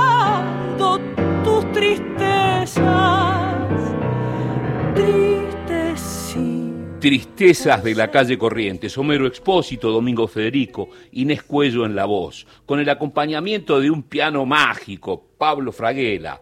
La escuchaste en Gente de a pie, Radio Nacional y Nacional Folclórica. Si no esta magia, ¿dónde, Mario? Imposible, imposible, in- inhallable Beto Solas. con halagos de bohemia mundanal, pobre sin más cobre que el anhelo de triunfar, ablandan el camino de la espera con la sangre toda llena de cortados en la mesa de algún bar. Calle como valle de monedas para el pan, río sin desvío donde sufre la ciudad. Los hombres te vendieron como a Cristo y el puñal del obelisco te desangra sin cesar. Triste, sí, por ser nuestra. Triste, sí, porque sueñas. Tu alegría es tristeza y el dolor de la espera te atraviesa. Y con pálida luz vivís llorando tus tristezas. Triste sí por ser nuestra. Mario Weinfeld está en Nacional, la radio pública.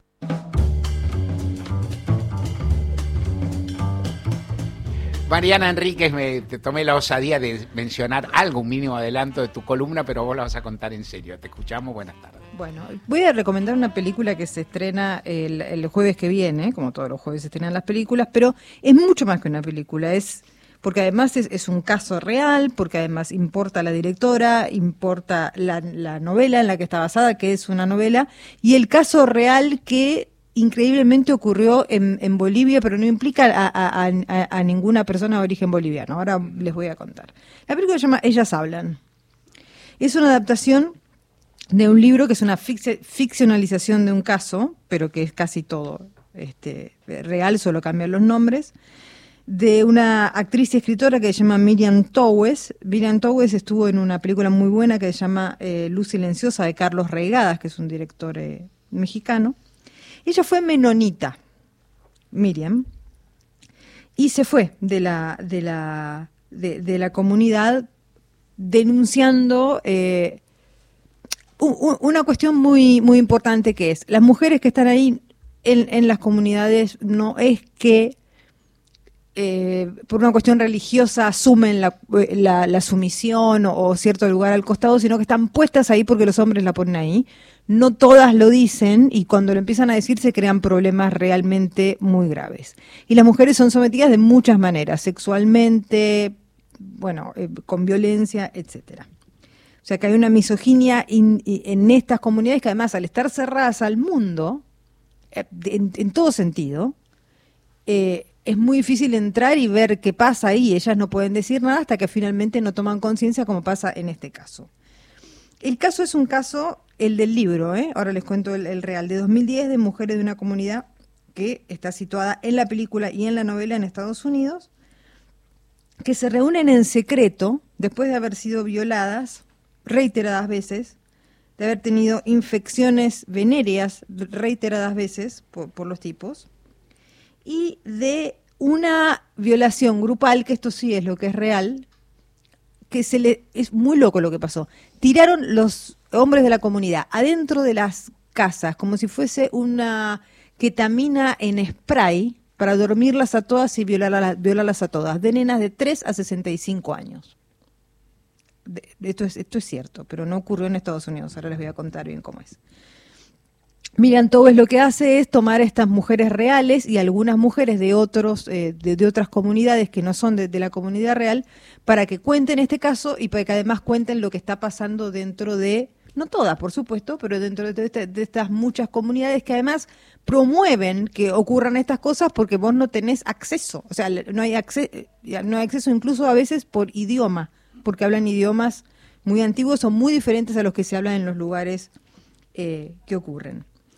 Em, el relato lo que tiene interesante, esto antes de seguir un poco con, con el caso, es que no es un caso, es, no es un, a ver, es muy actual, a pesar de que es algo muy puntual, es muy actual porque además es contemporáneo, pero es muy actual porque se trata de mujeres rompiendo el silencio, de mujeres hablando de violación, pero no es un manifiesto antivarón, no es un, no es un manifiesto em, eh, acerca de la violencia de género. Yo diría que ni siquiera es una denuncia, es un caso puntual donde están estas mujeres or- organizadas tratando de empoderarse con terror de salir al mundo porque no lo conocen, no hablan el idioma del mundo y pensando, hay una escena estremecedora que una se escapa para buscar antibióticos para su nena violada que no tienen en, la comunidad y, ellas es- están ar- armando un plan, un plan de fuga para irse de acá con muy poco, eh, o sea, con, muy, no tienen muchas ganas de irse, lo que, que- quiero decir, o sea, les encantaría quedarse porque no, no saben con quién van a hablar directamente cuando estén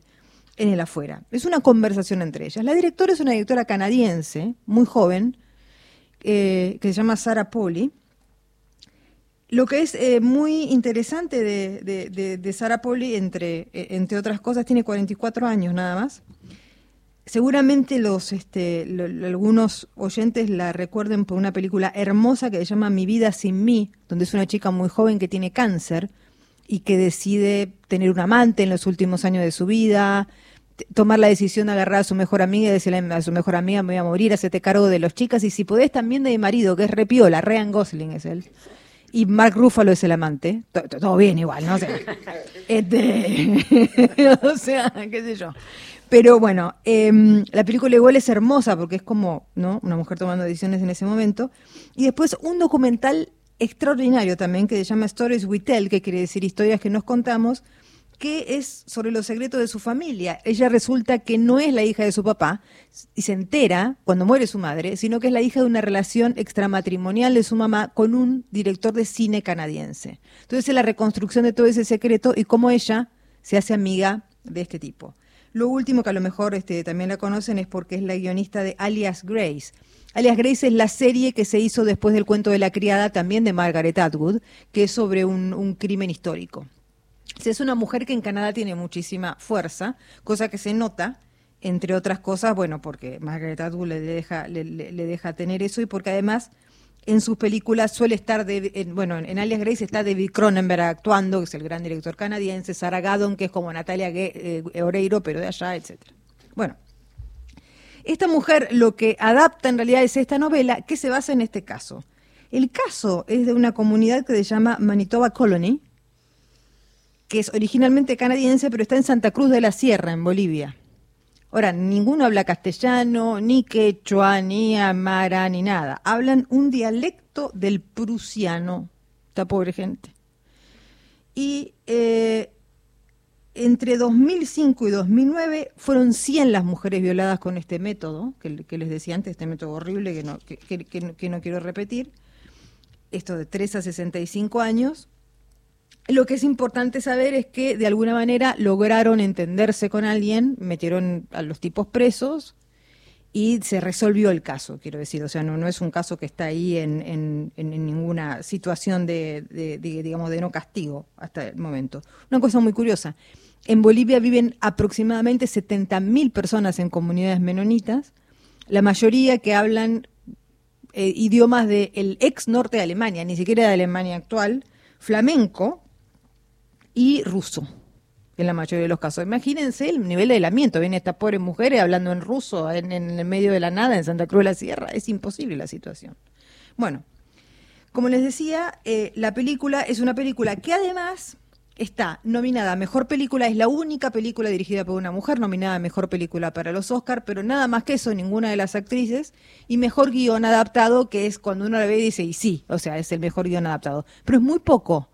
O sea, no tiene mejor actriz, no tiene mejor directora, no tiene, hay un montón de, de- de- de cuestiones que, que dejaron afuera, inclusive el diseño de vestuario que es impresionante porque cada una de las chicas está vestida con el vestuario menonita, pero de la familia a la que le pertenece. Es un nivel de detalle que es, es- es una maravilla. Todas las actrices son espectaculares, son famosas. Eh, Rooney Mara es la, la protagonista. Rooney Mara es la novia de Kate Blanchett en Carol. También hay Lisbeth Salander en, en la serie de, de, de Stieg Larsson. La otra chica es Claire Foy, que es eh, la reina Isabel en The Crown, cuando es joven.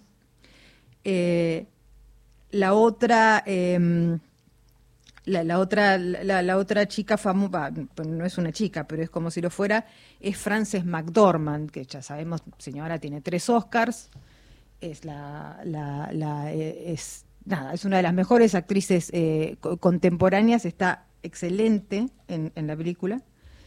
Eh, está Jessie Buckley, que es una, una, actriz ex- extraordinaria y quienes vieron una película que se estuvo viendo bastante en Netflix, que se llama La hija oscura, es la que hace de la joven, de la madre joven, que todo el mundo dice es mejor, la actriz que hace de la madre es una actriz extraordinaria, pero todo el mundo dice, ¿quién es esa piba que es mejor que la superestrella? Bueno, es esta piba, Jessie Buckley.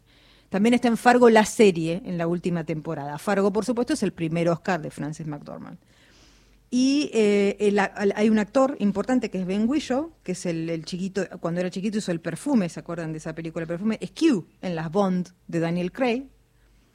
Eh, está filmando ahora Limonov, la, la de Carrer, y es en, y está en una, en una serie que, que sé que Mario la vio, que es un escándalo muy inglés con Hugh Sí. Grant, es el joven, el joven Ah, gay, ese Sí, chico. Es linda esa serie. Es muy linda esa es serie. Y él hace de Ogos, que es el chico, que por eso digo que es una especie de diálogo, que es el único dentro de la comunidad que las escucha, que no dice que están locas, que no dice que son las brujas de la bruja de Salem, que no dice que alucinan, que son histéricas ni nada, sino que les cree porque sabe cómo se comportan sus compañeros tampoco las ayuda, pero y la- hagan lo que quieran. Esa onda. Las amenazas, hay un momento muy lindo, con esto no les cuento nada porque es, es larga la película y tiene cosas muy, muy vistosas, pero como que amenaza con suicidarse si se van y todo lo demás, es un manipulador también. Quiero decir, nadie tiene una sola cara, ellas tampoco. Es muy, muy interesante. Esperemos que al menos no va a ganar nada, pero por lo menos que le den eh, guion adaptado, porque la verdad es que se merece mucho más. Sobre todo anoche yo vi La Ballena y te- te- terminé, hacía mucho calor, así que no me tiré bajo de nada porque no tenía energía. Pero si hubiese tenido energía me hubiese tirado abajo de algo, porque como decir, ¿cómo puede ser que le estén dando premio a porquería? Bueno, la cuestión es que esta es la película para ver, se estrena en cine eh, la semana que viene. Y también se, se acaba de publicar en castellano la novela, que también igual, se ese llama igual. Ellas Hablan, y es de Miriam Towes, que es la, la, la- la que adapta. Así que está bueno, a ver, uno hay que fanatizarse, pero si te entusiasma, es una novela corta, es una investigación periodística, no es estrictamente una novela, y es una linda compañía, sobre todo para ver un, un caso que, que lo único que está cambiado es el lugar, seguramente también para venderla mejor, pues explicar Santa Cruz de la Sierra, gente que habla en prusiano al público, ese como bueno, a ver si podemos darle un toque de que esto lo podemos vender. Pero eh, más allá de eso, aparentemente es muy fiel y este, la, la película es extraordinaria, la novela todavía no la leí. Mariana Enríquez. Gente de a pie. Hasta las 17. Radio Nacional. Las cosas que nos unen. Y besarte de nuevo lentamente. ¿Querés disfrutar a Destino San Javier junto a Banda 21? Tres voces increíbles se unen al ritmo de la banda cordobesa. Escucha Besarte de nuevo. Besarte de nuevo lentamente. Destino San Javier, Banda 21. Disponible en todas las plataformas digitales. Es Sony Music. En el campo y en la ciudad hay una Argentina que sueña, trabaja, produce. Que quiere ser grande y dejar su marca. Radio Nacional la acompaña y le da voz en todo el país. 49 emisoras, desde la Antártida a la Quiaca. Una radio federal, una radio tan grande como la Argentina. Somos Nacional. La radio pública. Estamos y transmitimos en vivo Desde Expo Agro para todo el país. Empiezan las clases y siguen los precios justos. 316 productos de la canasta escolar mantienen su precio hasta el 31 de marzo en grandes supermercados y librerías adheridas de todo el país para garantizar que las y los chicos puedan acceder a los materiales que necesitan para ir a la escuela y para que vos sigas pagando lo que es justo, también en la canasta escolar.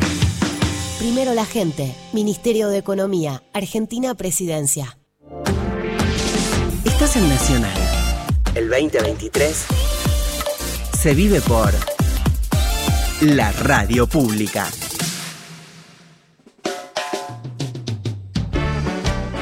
Mario Weinfeld está en Nacional, la radio pública. Cierto, ¿no?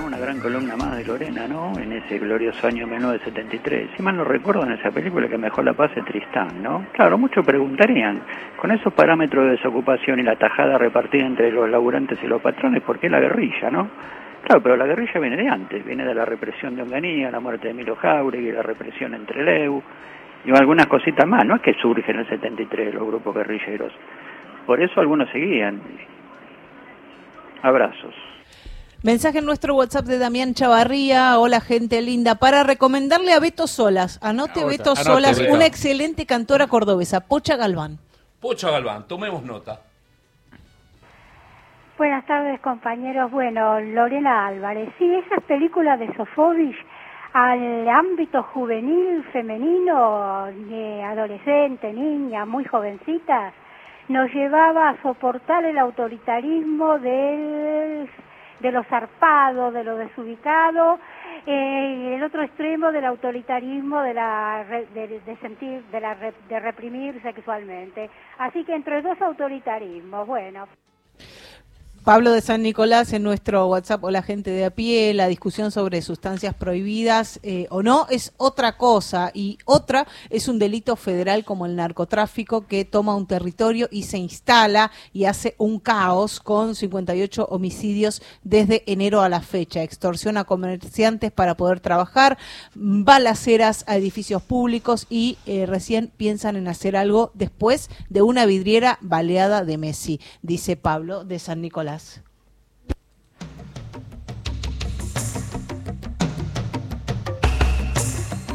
Ana de Chacabuco, grande Beto, grande Villar. ¿Qué sería de nosotros sin música? Gran programa para despedir la semanita. Y el último de Gustavo del Sí. Bolsón. Recuerdo uno de esos personajes de la película, de una de las películas que contaba Lore, que le dicen a sus esposas que van a pescar y al regresar deciden comprar pescados para disimular y uno de ellos compra la merluza En fin.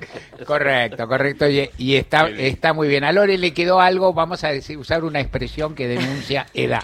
En el tintero, iba a contar algo de Sammy Davis. No, porque cuando elegí Sí. la canción decía Daniel Rialobos, si yo tuviera la voz de Daniel, no tendría que hacer eh, payasadas cuando actúo. Eso decía Sammy Davis Jr. sobre Daniel Riolobos. Claro, y si tuviera la pinta tampoco. si tuviera la pinta de Río Lobo tampoco. Porque, mira, en fin, dicho con todo, de repente sin, sin, sin. Me van a cancelar, no voy a decir algo de Sammy Davis, pero. si empiezo a describir a Sammy Davis, me, me- me quedo, nos quedamos sin laburo, nos rajan, no, no es pertinente. Empe- empezamos a, ya, ya se está acomodado el coro, están las partituras y en algún momento tuvimos el gran placer, hubo una temporada larga, teníamos el gran placer de compartir con Atilio Bleta el, el coro, porque eh, Bleta y el bletismo, la, la gente que lo acompañaba Sí. venían y se sumaban al coro. Mañana Bleta tiene una invitada especial. Pobre Bleta. Sí, pobrecito. No, porque pobrecito. Y eh, agarró la agenda, estaba yo nada más en la agenda. Así Ah. que vamos a hablar de cantoras, tangueras y criollas mañana a las 8 de la mañana. ¿Por? Anticipándonos al 8M. ¿Es folclórica o es acá Es acá, es acá, nacional. M870, sí. Muy bien. Bleta, un compañerazo, un amigo. Sí, y que fenómeno. se cantó todo acá, Bleta. ¿eh? Bleta cantato. Y hablando, y hablando de cantar, no me olvides cómo viene. Muy bien, Muy muy, bien. bien. Hoy grabamos. eh, Ah, están es saliendo difícil, cosas ¿eh? muy. ¿Cómo? Difícil esto. ¿Por qué? Y nos va a costar. No, te- estamos hablando no me olvides. No empecemos a complicar. De esto, perdón, perdón, decía No, el- por eso. la letra. Atolondrada, claro, Sí, porque si no- atolondrada, porque primero atolondrada, estamos hablando de otra cosa. Perdón, perdón. No, estamos hablando de otra cosa. Claro, el tema es conocido desde ayer. Sí. Esperamos que lo hayas ensayado. Difícil lo que es en relación al, al programa de Beto es agendarse. Cuando es Ahora la sí, noche del domingo o la madrugada. del. Correcto, Perdón. difícil. Después, Claro. ahora anticipemos. Bueno, Claro, porque es, de- es domingo a la una de la mañana, que es lunes. Que es lunes. Pero es un domingo extendido. Sí, extendido. Hay tipos que se quedan despiertos y se quedan y escuchando. se quedan escuchando y Dios disfrutan. quiera. Y así, así es. Ahora vamos a someter a la asamblea. Vamos a someter a la asamblea el, el tema de coro. El tema de coro se conversa, Sí. se Sí. dialoga, Sí. se transmite por red de chat, hay Sí. WhatsApp. El Hay un rosqueo previo. El conductor a veces se pone plomo, dice, este no me va, este es un poco bajo. El conductor Eh. quiere que haya, que, que- que la gente desafine, digamos, eh, Con amor. con amor y con energía. Y entonces, bueno, y entonces llega este tema y quien, es decir, vamos a decir una vez, quien quiera comentar algo acerca de este tema, Sí, puede lo puede hacer y dígalo ahora o calle para siempre. No tengo nada que decir. No, lo que iba a decir es que el estribillo es muy lindo, muy enérgico, parece sencillo, pero el comienzo es difícil. Pero Vamos a tener si que le- entonar. Claro, Sí. pero, pero como en toda, el comienzo es difícil como en todas Sí. las Sí. relaciones. Como en todas las Sí. relaciones. Todas las relaciones. Como en todas las relaciones. Siempre el comienzo es difícil. El comienzo es difícil y el final es alegre. Ahora, después. Y después, claro. Vos nos trajiste aparte una, una, eh, una cantidad de historias trágicas muy lindas esta semana. sí. Queremos terminar en otro tono. Bien. Sandro, quiero llenarme de ti, maestro Eh, Beto. Muy bien, de Oscar Anderle y Robertito Sánchez. ¿Y qué dijo la Violeta con ¿Qué esta dijo? temperatura en Turdera? Dijo. Dice, tiene que ser un presto amugiato che es ammucchiato, che es colmado, ammucchiato. Ammucchiato, ammucchiato, ammucchiato. Che es col, colmado, sì. Come dice Paniscioli, Angelici. Proviamo a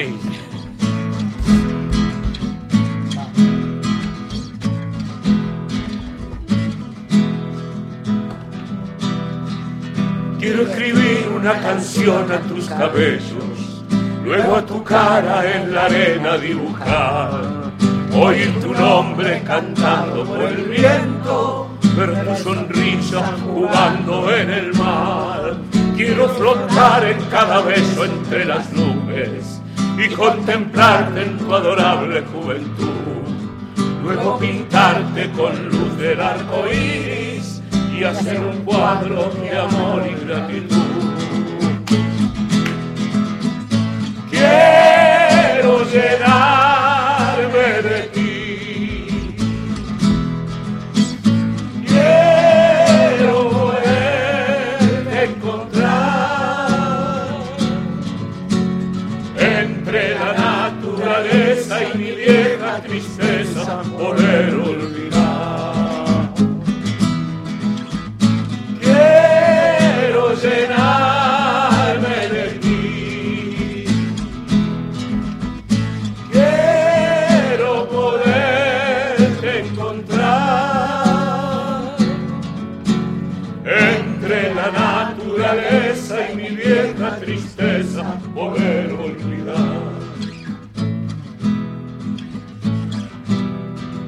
Quiero encerrar tu mirada entre mis manos, luego abrazarte y llenarte de calor, para que el frío de los años no te dañe y conservarte como una bella flor. Tu peligrosa insolencia me estremece, tu picardía me hace sonreír. La candidez de tu mirada me enloquece y ve pequeña, ¿qué más puedo pedir?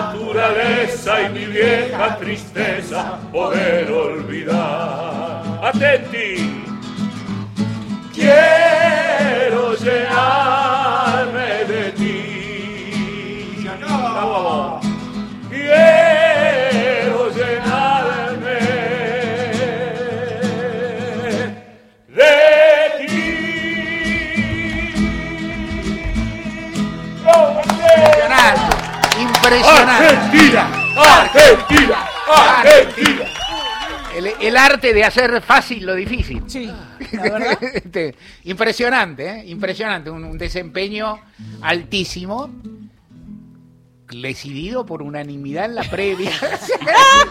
no, no, digo, esta. ¿Qué problemas son las internas a cielo abierto? Problema de la época, digamos, que trasciende, digamos. La más grave estuvo a punto de plantearse que la resolvimos bien. Armamos una mesa. Exactamente. y ya está. Claro, ojo con las internas a cielo abierto. Eso nosotros, buen fin de semana para todo el mundo. Vamos a volver, como todos los- todas las semanas, el lunes de 3 a 5. Nos despedimos como que no. ¿Quién y cuándo? ¿Y cómo? Sí, con la versión del autor, del astro, del ídolo, como le dicen sus fanáticos, Roberto Sánchez Sandro.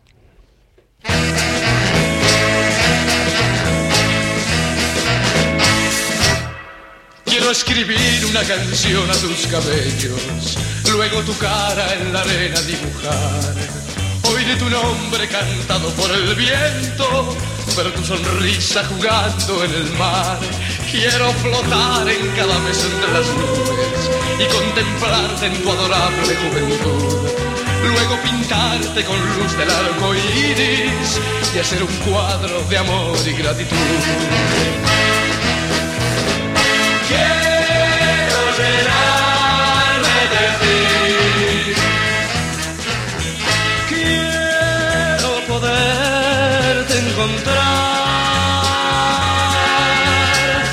Entre la naturaleza y mi vieja tristeza poder olvidar.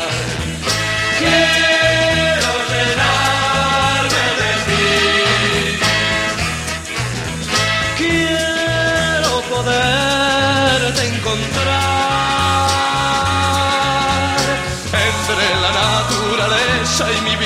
tristeza poder olvidar.